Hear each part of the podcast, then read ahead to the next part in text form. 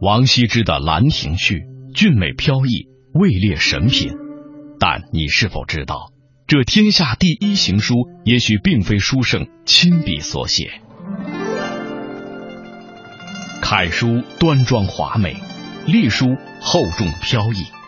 可你是否了解，它们之间竟存在着剪不断、理还乱的复杂关系？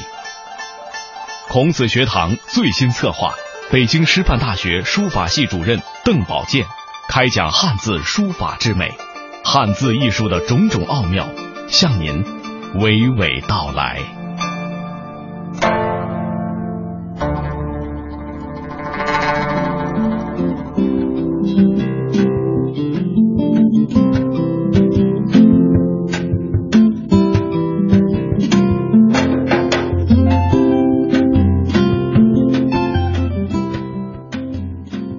各位听友，大家好，欢迎您走进今天的孔子学堂。那么，在本期节目当中呢，我们还是邀请到了北京师范大学艺术与传播学院书法系主任邓宝剑博士，和我们一同来探寻书法的汉字之美。邓老师您好，您好，听众朋友们好。嗯，那么同时呢，呃，依然由我们孔子学堂的编辑，呃，来和我一起问出自己心目中关于书法的种种疑惑，让邓老师来答疑解惑。邓宝剑，一九七六年生于河北宣化，文艺学博士，北京师范大学艺术与传媒学院书法系主任、副教授，中国书法家协会会员，中国人民大学中文系获文艺学博士学位，曾在北京师范大学艺术与传媒学院做博士后研究，后留校任教。自幼习书，于楷、行、草、隶诸体多有涉猎，致力于美学和书法史论的研究。那在节目开始之前呢，我代表我们的孔子学堂节目组的全体同仁呢，感谢几位听众朋友对我们节目的支持。那在收听了我们有关汉字书法之美的系列节目的第一期之后呢，有几位听众朋友啊，给我们的节目呢提出了很多的好的建议。那么在这里呢，首先呢，我要感谢苏女士，她呢是我们节目的非常热心的听众，苏女士呢提出了一些关于学习书法的问题，呃，想询问邓宝剑老师呢学习草书的问题，说从基础开始如何学写草书。那邓老师，您能不能在这里先回答我们这位苏女士的问题呢？嗯，好的。呃，我觉得如果要学草书的话，最好能找到一本适合你的字帖。嗯我在这里呢推荐一本吧。唐朝有个孙过庭写了一本书谱，嗯非常好，非常适合入门学习。啊，这个书谱有什么特点呢？首先是它的这个书法水平非常的高，嗯真的可以说是正宗。另一方面呢，它的草书非常标准。呃我们脑海当中一想到草书，可能是龙飞凤舞，对想怎么写怎么写、嗯哼啊。事实上，草书是非常严格的啊哦，它讲究一个字体的规范。嗯你能不能把草书既写的又规范，同时呢，呃，又很自由奔放啊？这个是呃需要你的水平的啊。嗯孙过庭的书谱呢，它就是既写的规范，又写的潇洒流畅，而且它的字数非常多。呃，临完书谱之后，相信你就会有很大的收获。好，那非常感谢邓老师为我们苏女士回答的这个问题。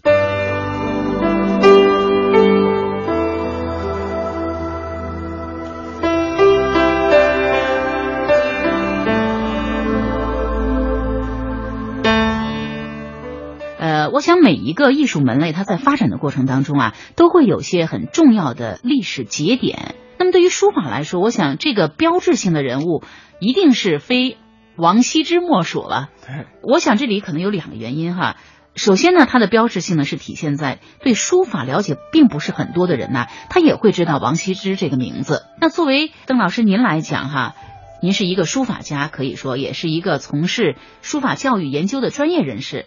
那么王羲之对您来说应该是一个很真实的一个人物，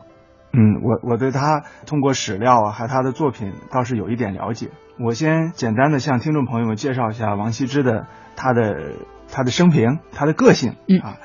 王羲之呢，字义绍，他出生在西晋惠帝的泰安二年，卒于东晋穆帝的生平五年，也就是说他出生在公元三百零三年，嗯去世是在三百六十一年。是山东人。哎，对，他的祖籍是就是琅琊临沂。到西晋末年的时候，就他就移居到江南，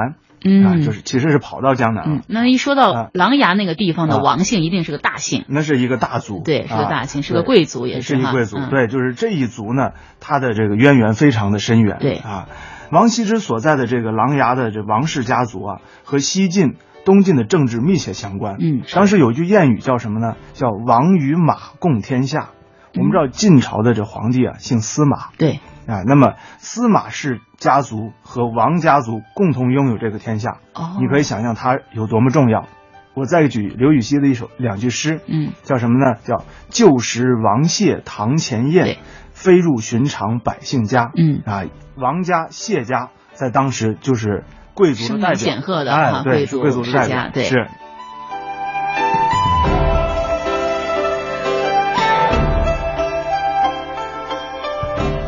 关于这个王羲之呢，大家可能最熟悉的一个传说就是东床袒腹的故事，是的对不对是的啊？嗯呃，这个其实也能在一定程度上反映王羲之的个性特征。嗯，啊非常说的的是放荡不羁对哈，对、嗯说的是一件什么事儿呢？就是晋朝的一个太尉叫西涧，嗯，想给自己的女儿找一个老公，他想找一个女婿，于是呢，呃，就派了一个使者到王家去考察。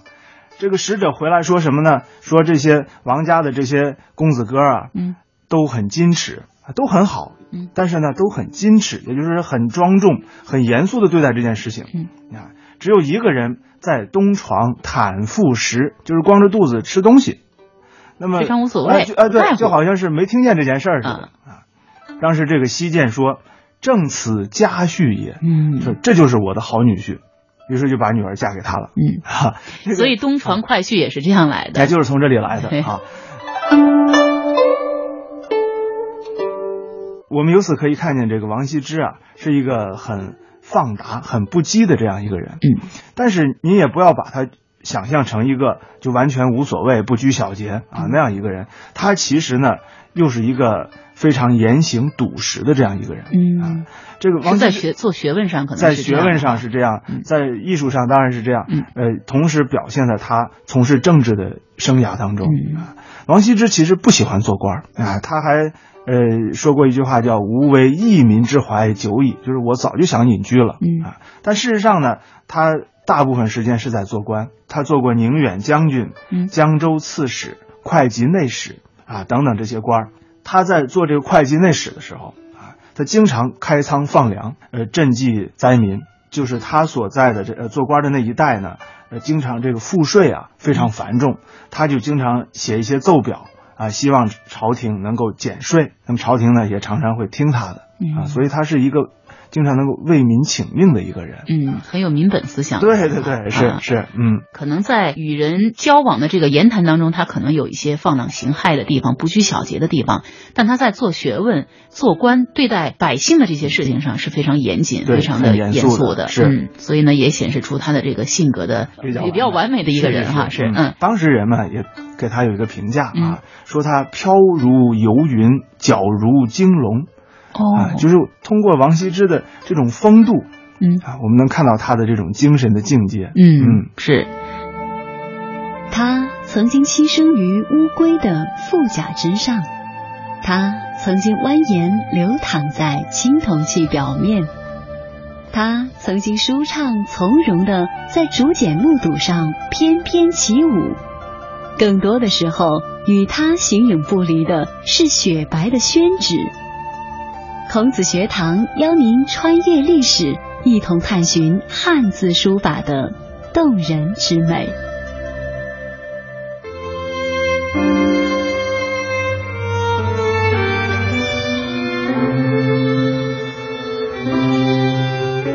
那呃，王羲之的代表作品我们知道了是有《兰亭集序》，这是最有名的了。嗯，那除此以外，还有没有其他的一些作品呢？呃，其实有很多哈、嗯，其实王羲之的书法原作啊，嗯哦现在一件都没有了。啊，我们说书圣哈、嗯但是呢，我们现在看到他的作品都是复制品都不是真本。啊，都不是原迹，对，不是真本啊。呃，我们通过什么来了解王羲之的书法呢？嗯主要通过摹本还有刻帖啊这样的形式去了解。嗯啊，那在这里我想问一下，所谓的摹本，按字义理嗯来理解，可能是临摹或者是模仿他的自己写出来的意思，啊还是临摹下来的？哎，是这样的啊啊，这个摹和临是不一样的啊啊。临呢，就是我看着这个帖，我就那么写啊，嗯所以说它和原帖的切合程度啊嗯要差一些。嗯摹呢，我们是这里说的摹本啊，严格意义上应该叫想拓本。嗯为，什么摹的字面意思，把纸蒙在原帖上，然后我我拿笔去写，哦，就跟我们小时候那红模字对差不对多，对，对，吧这是摹。哦但是这个想拓这个复制技术是怎么样呢？嗯就是把这个帖啊上面蒙一张纸，透明的纸嗯啊，再呢呃放到窗户上啊，就透着光，嗯双钩添墨，先用很呃蘸着淡墨的啊、细线的笔勾出它的轮廓，嗯再往里边添墨。哦，但这个添墨可不是我们小时候练红模子那个添墨，嗯一笔下去就完事儿，它是经过非常复杂的程序的。因为我们知道古人的这个帖啊嗯，它一笔里边可能有浓有淡，对啊有枯有润，嗯啊，那么你那一笔下去，很可能就和古人不一样了。嗯所以呢，它有经过很多道的工序啊，我猜测有点像我们现在画素描一样。觉得这样想踏出来的作品，是不是也有以假乱真的这么一种效果呢？呃，真的是呃，可以可以达到说这个称之为效果哦下真迹一等，就几乎就、就可以和真迹同观啊嗯。这古人的这个复制技术相当高超的哦啊。另外一种呢叫刻帖，把古人的作品啊刻到石头上或者枣木板上嗯啊，这样我们可以通过拓本来学习和观摩。嗯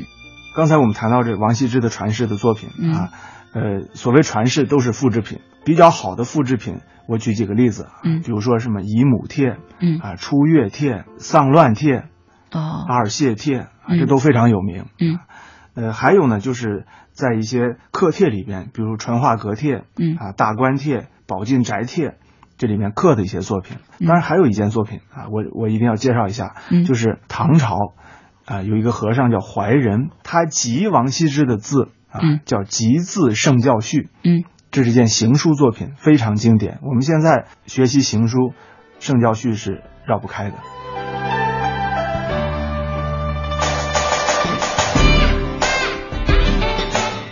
那刚才呃，我们说了这么多王羲之的代表作品哈，那他这个书法的风格到底是一个什么样子的呢？我觉得王羲之书法的风格啊，可以这样来概括它啊：雄毅而严美，嗯，率意而精微。我来解释一下，所谓雄毅呢，就是它很雄强，嗯但是呢又有动感。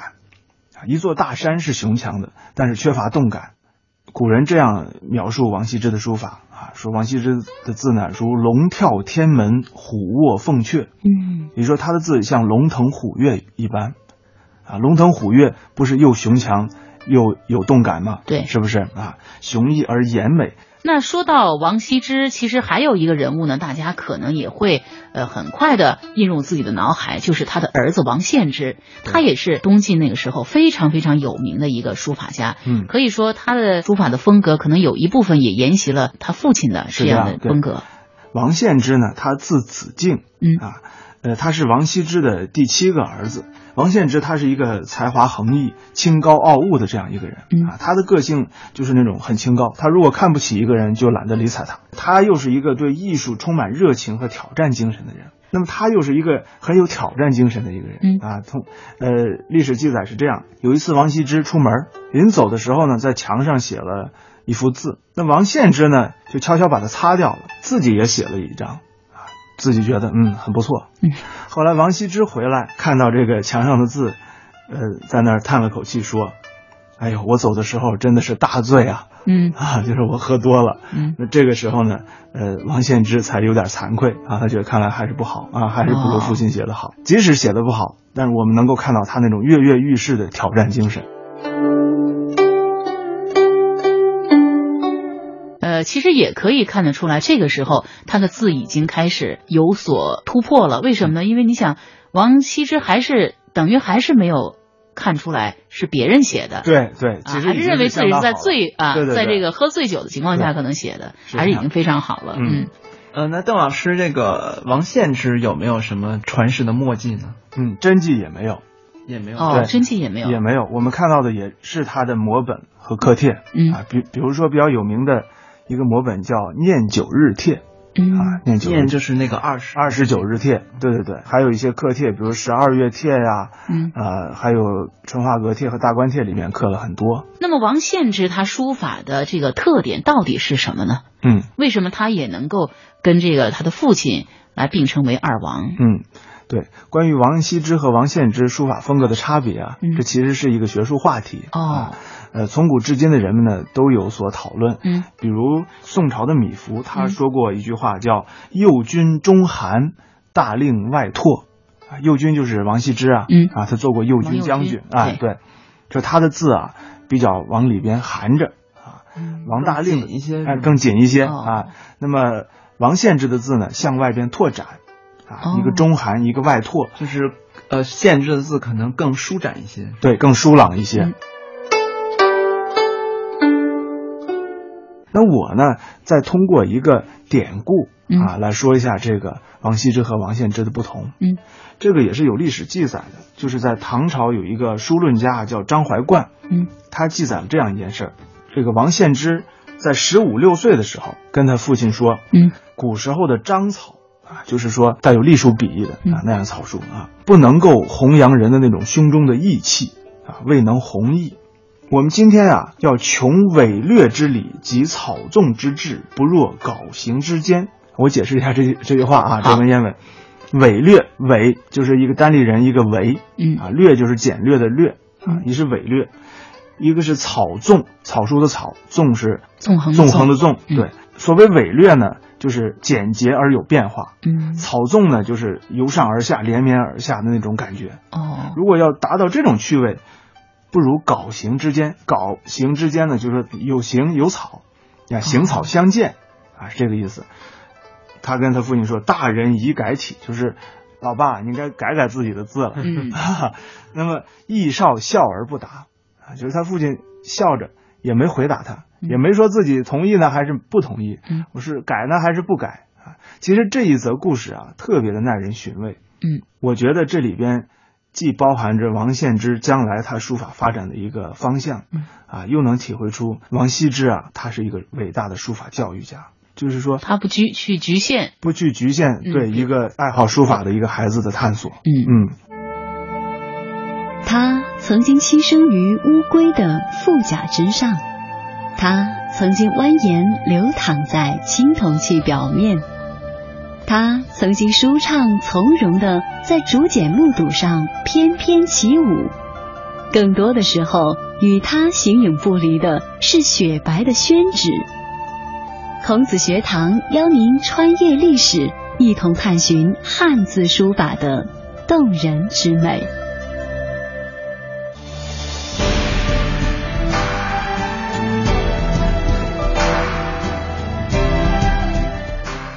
呃，那赵老师，呃，有些喜欢学习书法的朋友们呢，他可能面对这个呃书圣父子二王这么大的名头，可能有时候有一种高山仰止的感觉，他可能不敢去临他们的字。那是不是这样呢？就是说他们艺术成就太高了，不适合去临习吗？呃，不能那样讲嗯啊。其实，呃，成就越高的越适合我们去临摹。呃，像那些很有名的唐摹本嗯啊，那就和他的原迹差不了多少啊。你去临写它，呃，会有很真切的感受。啊嗯，同时呢，比如说像这个集字圣教序啊，一点一一画，规规矩矩啊，这个非常的适合临摹。嗯。那既然他们并称是二王，又是父子，历史上对两人书法的比较应该有很多哈，嗯或者是是一种争论。就像刚才您说的，那您认为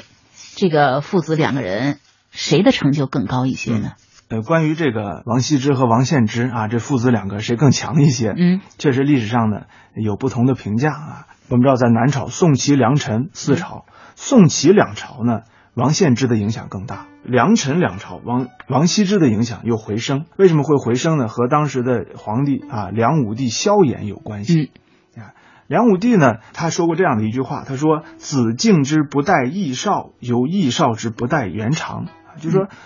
王献之不如王羲之，就好像王羲之不如钟繇。啊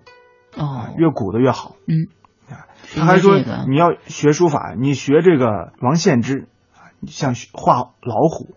嗯学这个钟繇就像画龙。嗯啊。看来他觉得中游最强，其次是王羲之，再次是王献之。哦，但是在那个时候，中游的字流传下来的也不多了嗯啊。事实上，他是等于抬高了王羲之啊，嗯抬高王羲之的这种影响。但是不管怎么样，他对于二王的评价，他认为都好。嗯，好歹还是画虎啊。到了唐太宗，就彻底不一样。他通过贬低王献之来抬高王羲之、嗯啊。